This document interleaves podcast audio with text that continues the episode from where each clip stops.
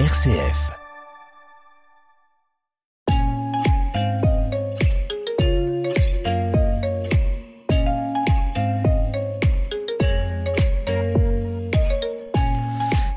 Christophe David, c'est l'histoire d'un Maugeois qui s'est marié à une Allemande et qui a depuis toujours voulu un avenir pour sa famille et la planète.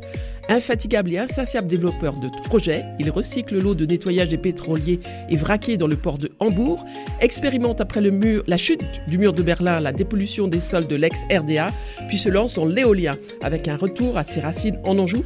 Et c'est ainsi que l'entreprise de Christophe David a conçu une douzaine de parcs éoliens. Aujourd'hui, nous le recevons pour décrypter l'histoire de l'éolien en France entre avancée et stagnation jusqu'à la loi d'accélération des énergies renouvelables votée en début d'année.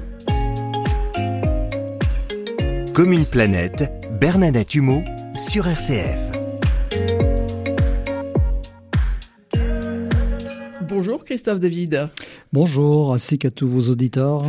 Alors écoutez, euh, vous, développeurs euh, notamment et en particulier et principalement d'éoliennes, cette loi d'accélération des énergies renouvelables, elle se situe dans, dans, dans, toute une série en fait de lois que vous avez connues depuis que en 99 vous avez démarré. Est-ce que vous pouvez nous rappeler rapidement toutes ces euh, toutes ces aventures euh, législatives? Euh, oui, alors en France, ça a commencé avec le décret Cochin. Enfin non, même en 95, avec euh, il y avait une loi qui s'appelait EOL 2000 ça a permis l'émergence de quelques parcs éoliens avec des toutes petites machines. Alors ça, c'était en fait dans la, dans la foulée du Grenelle de l'environnement. Non, non, non, ça c'était en 1995. Ah, 95. Et ça a permis l'émergence de 2 ou 300 mégawatts. Par exemple, le parc éolien de Donzer, quand vous êtes de Lyon vers Marseille, vous passez euh, à droite, là, euh, après Vienne, il y a un petit oui, parc éolien, c'est des toutes petites machines, c'est un des premiers parcs éoliens de France. Donc ça, c'était la première étape.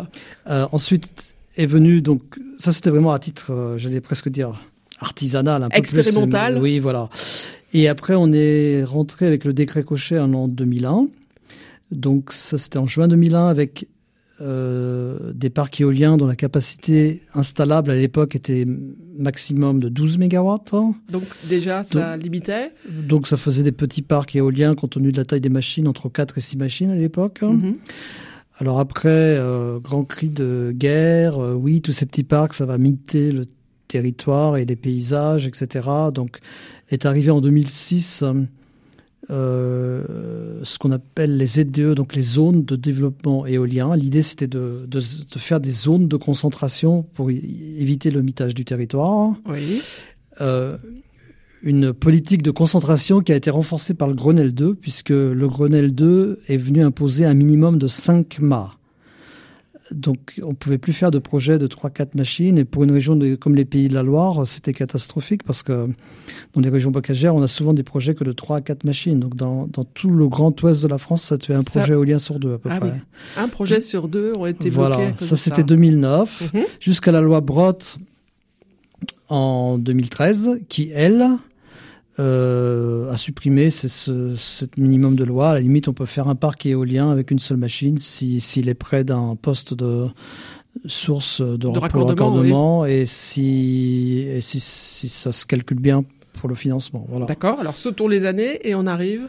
On arrive à, par exemple, cette année avec la loi d'accélération euh, des énergies renouvelables, qui porte un nom pas tout à fait Alors, euh, ben voilà. de son ambition. Ça c'est la question. Ça c'est la question. Est-ce que c'est réellement l'accélération des énergies renouvelables ou bien c'est à nouvelle fois une peut-être un bâton dans les roues ou, ou pas? Alors, ce qu'il faut bien comprendre actuellement, c'est que l'hiver dernier, compte tenu de la guerre en Ukraine, le Covid, l'augmentation des coûts d'investissement, l'augmentation des taux d'intérêt, il y a à peu près 1,6 gigawatts entre les projets bloqués dans les, dans les processus administratifs et les projets qui ne trouvent pas de financement, il y a à peu près 1,6 gigawatts de, de bloqués. -hmm. Ça doit faire dans les 150 ou 200 parcs éoliens. Euh, c'est énorme. Mais pourquoi bloquer? Donc bloquer... Parce qu'on n'avait plus les, les, les, ressources en fait pour. Euh, non, non, parce qu'il y a des bizarreries administratives complexes et ça dépasserait le cadre ici de les expliquer. Ou alors, tout simplement parce que les, les banquiers financent pas. Ah oui, les prix des machines ont augmenté, les taux d'intérêt ont augmenté, les projets sont pas suffisamment euh, rentables pour trouver des financements. Donc l'idée de la loi d'accélération, c'est de permettre à ces projets bloqués, prêts à construire ou presque, de de trouver un financement. Donc, on, ces projets auront la possibilité, les 18 premiers mois de leur existence, sous la condition qu'ils soient raccordés avant décembre 2024, d'injecter directement sur, sur le marché. Donc, en fait, c'est ça, la loi d'accélération, ça permet à ces projets qui étaient bloqués jusque-là à être développés. Mais pour l'avenir, comment est-ce que vous Alors, voyez pour l'avenir, euh, moi, je vois ça de manière euh, moins rose parce que, euh, en fait, ce qui est bien, c'est que on donne, on redonne du pouvoir aux élus locaux, ça c'est bien, mais ça va dépendre des territoires. Il y a beaucoup de territoires où les élus locaux sont quand même assez remontés contre les éoliennes. Donc euh, maintenant, Donc vous pour craignez pouvoir que ça soit bloqué pour pouvoir finalement. développer rapidement des projets d'énergie renouvelable dans, dans les territoires, il va falloir créer ce qu'on appelle des zones d'accélération. Mhm.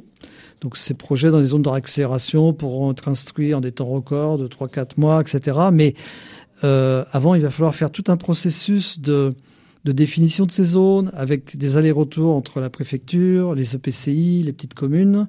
C'est très complexe. Il y a une 25 ou 30 euh, euh, contraintes assez complexes à mettre en évidence. Donc je crains que tout ce processus euh, nous ramène un petit peu avant 2006, où nous, par exemple, en 2006, avec l'installation des zones DE, entre 2006 et 2010, on n'a fait que développer des ZDE, on n'a pas développé de projet. Ah oui, c'est ça. Donc ça ne Des relance ZDE pas qui, vraiment. début 2013, ne servaient plus du tout à rien. Donc on, certains territoires qui sont quand même assez performants et avancés dans le domaine des ONR vont peut-être avoir un frein de un ou deux ans, mais de nos très nombreux territoires vont être bloqués pendant 3-4 ans, je pense, si c'est pas 4-5 ans. Et pour vous, alors, en tant que développeur local hein, sur euh, sur l'Ouest, vous avez commencé, je crois, dans la région de Chemillé. Euh, quel est le potentiel finalement? Si on n'avait pas toutes ces lois, pour vous, est-ce qu'on aurait un potentiel important en France? Alors le potentiel, il pourrait être important en France, mais ceci étant, on a quand même pas mal de, de, de contraintes. Euh, il faut savoir que, alors attendez, il faut que je reprenne une note que je retrouve, mais Bah, Il y a des France- contraintes, il y a des contraintes, mais euh, effectivement, on peut pas faire sauter toutes les contraintes. non, bien sûr, mais, Mais il faut, Est-ce qu'il y a des contraintes comme par exemple tout ce qui est euh, aérodrome, petit aérodrome, zone radar, etc., qui pourraient qui pourraient sauter? J'allais y venir. En France, on a à peu près 55% du territoire français qui est bloqué par justement ces petites zones d'ULM, d'aérodrome, l'armée de l'air, la DGAC, les radars, météo et autres. Donc ce sont des zones auxquelles euh, s'ajoute s'ajoute encore tout un tas d'autres sujets. Il y en a au moins 20 ou 25, 25 même. Euh, Et donc oui, donc ça, ça, ça Donc, bloque. Mais ça, ça bloque énormément de territoires. Donc, euh, mais est-ce que vous comprenez quand même euh, les personnes qui s'opposent aux éoliennes, aux éoliennes? Ou est-ce que c'est difficile pour vous de comprendre et pourquoi? Parce que finalement, vous, vous avez, ça fait ça fait 20 ans que vous travaillez dans les éoliennes. Alors, est-ce que je comprends les gens qui s'opposent aux éoliennes? Moi, j'ai envie de, de répondre euh, par une citation d'une personne dont on parlera, peut-être ulté- tout à l'heure. Euh, Notre incapacité à poser les questions de fond et à comprendre que nos constructions suicidaires sont réfutables me sidère. Donc, C'est ça. comprendre ou pas comprendre, là n'est pas la question. Il s'agit d'un sujet de, je pense, de pédagogie, d'information des citoyens sur les vrais, vrais enjeux de la planète. hein. C'est-à-dire que vous voulez dire que de toute façon, on a besoin d'énergie. On a besoin d'énergie qui ne soit pas issue de l'énergie fossile et que l'éolien comme le photovoltaïque font partie des meilleures solutions. C'est ça, en, résumé? Oui, quand on a 70% des biosystèmes qui ont été détruits en moins de 60, euh, ces 60 dernières années et que l'on approche d'un effondrement total de la biodiversité à l'horizon de 10, 20, 30, 40 ans, ça va dépendre un petit peu comment évolue le climat, il faut enfin regarder les, vraies urgences. Et il faut peut-être créer de nouveaux concepts, de nouveaux enchantements, comprendre qu'on peut jouir autrement qu'en préparant la 5G sur son téléphone portable et qu'en et qu'en regardant les vieilles pierres des paysages respectivement à reprendre Alors peut-être pas, regarder peut-être pas regarder que les éoliennes, mais euh, l'instant présent, c'est ça? Et oui l'instant à venir pour nos enfants qui risquent de pas être si roses euh, que cela.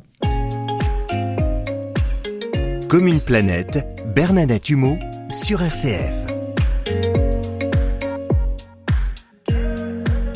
Christophe David, donc développeur d'éoliennes et puis de panneaux photovoltaïques sur le Grand Ouest, vous nous avez euh, choisi un texte, je crois, d'Aurélien Barraud.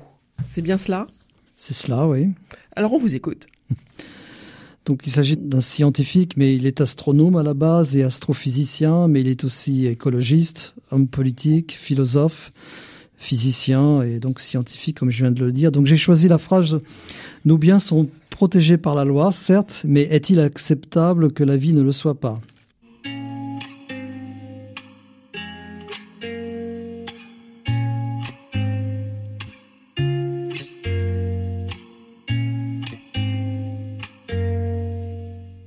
Oui, ben, j'aime beaucoup cette phrase. Nos biens sont protégés par la loi, mais est-il acceptable que la vie ne le soit pas? Qu'est-ce que vous, ça vous inspire finalement? Qu'est-ce que pourquoi vous l'avez choisi?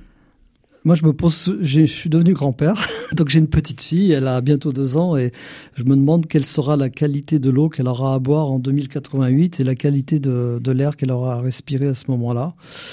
Euh, et ce que nous cherchons à faire aujourd'hui, euh, c'est simplement à exterminer la vie, euh, Aujourd'hui, l'activité politique consiste à faire la même chose euh, que ces dernières décennies en polluant peut-être un petit peu moins mais ça n'a aucun intérêt parce qu'il faut aller beaucoup plus loin. Et alors en fait, pour en revenir, parce que l'émission va bientôt se terminer, mais pour en revenir finalement dans votre histoire, c'est cette euh, pas une obsession, mais cet intérêt pour euh, bah, justement pour l'environnement qui vous a guidé. Alors, est-ce que vous pouvez nous raconter un petit peu votre parcours? Parce que je crois qu'au départ, vous étiez dans les chiffres, vous étiez contrôleur de, de gestion. Et puis, vous avez basculé pour faire le nettoyage de, de pétroliers, de cuves, c'est ça?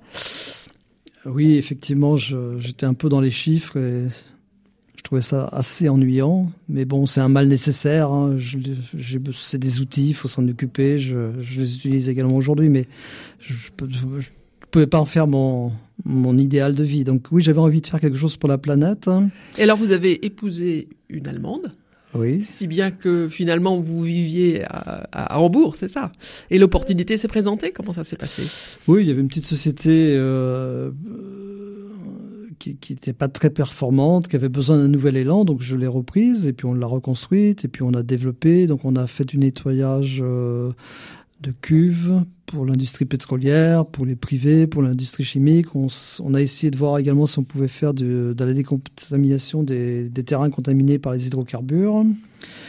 Euh, et ça, c'était en particulier, je crois, en, ex-RDA et puis... Euh... En ex-RDA, oui. Mm.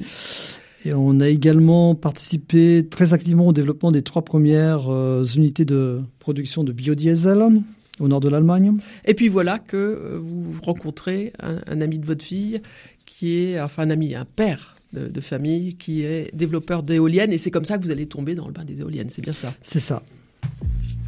Comme une planète, aujourd'hui je m'y mets. Eh bien, à vous pour proposer une idée à nos auditeurs. Ben, je pense qu'il faut réapprendre peut-être à consommer euh, de manière consciente. Quand on achète un corsage, un pantalon ou une jupe, euh, ou un œuf, ou du lait, ou ou des légumes. Tout ce qui tourne autour de la consommation, mais aussi celle de l'énergie, de la chaleur, de l'électricité, la consommation de nos voyages.